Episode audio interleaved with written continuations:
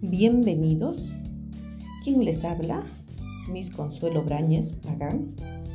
Aquí nuevamente con ustedes para seguir aprendiendo las aventuras de los cuentos para niños de cuarto grado.